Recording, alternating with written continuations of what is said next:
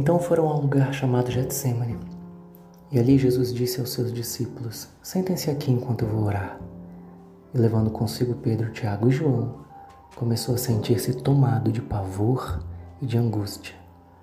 Marcos 14, 32 e 33. Jesus foi, entre outras coisas, um sujeito muito corajoso. Jesus encarou de frente pessoas e situações das quais a maioria de nós correria ridiculamente. Mas aos trinta e poucos anos cai sobre Jesus aquela que foi certamente a pior de todas as noites da sua existência humana ali no Getsemane. Por todo o cerco que se apertava, Jesus sentia que depois daquela noite o que ele esperava era muito sangue, dor, humilhação e no fim uma morte lenta e cruel. E é nessa hora que, nas palavras de Marcos, Jesus começou a sentir-se tomado de pavor. É um Jesus que sente medo.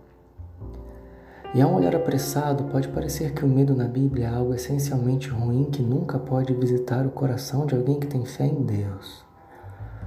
Mas sendo medo bom ou mal, gente sinceramente dedicada a Deus na Bíblia já sentiu muito medo.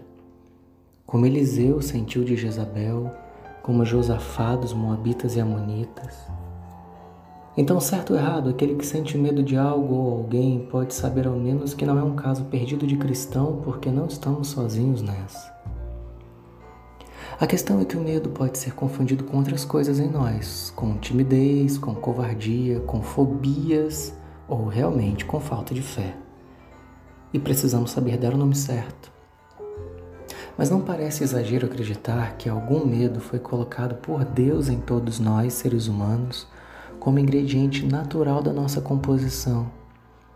Existe o um medo que gera cautela, prevenção, atenção, cuidado com a nossa própria vida e a do outro, que são demonstrações de obediência ao mandamento de amar ao próximo e a nós mesmos.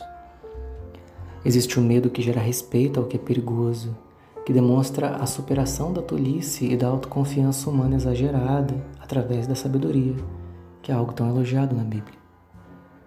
E mesmo o temor que Deus espera que nós tenhamos dele próprio tem a ver com a atenção, o respeito e a sabedoria que dedicamos a ele, que são componentes do medo saudável.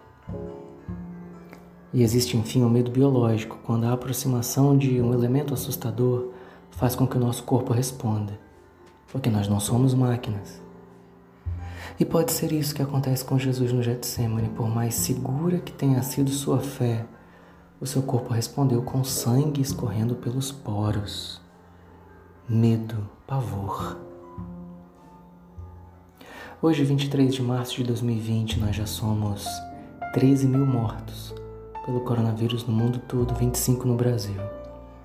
Estamos com medo, precisamos estar e precisamos saber lidar com isso. Saber o que é medo, o que é covardia e o que é falta de fé. Porque precisamos ficar em casa, mas se também precisarmos sair de casa para socorrer alguém, e muitos precisam de socorro, nessa hora não podemos ser covardes, como não são os profissionais de saúde, os policiais e tantos outros. Se oramos para que Deus nos proteja enquanto fazemos isso, precisamos aumentar o volume da fé e não ensurdecer com os gritos internos de um medo paralisante. É curioso perceber as escolhas que Jesus fez para a noite do seu pico de medo. Ele foi para um lugar tranquilo, afastado da loucura de Jerusalém na Páscoa. E o lugar tranquilo que ele escolheu foi o Getsemane, um jardim repleto de pés de azeitona. Ele pediu que todos os seus amigos fossem com ele até lá. E ele pediu especialmente que os seus três melhores amigos ficassem bem perto dele. E Jesus orou, orou e orou de novo. Jesus foi torcido pelo medo, mas ele não se deixou quebrar por ele. Nem Jesus escapou do medo, mas no coração do pavor, Jesus procurou um lugar de paz, um cheirinho de azeitona, a companhia dos bons amigos e a oração dedicada. Tudo isso vai passar, mas até esse dia fica a dica de Jesus.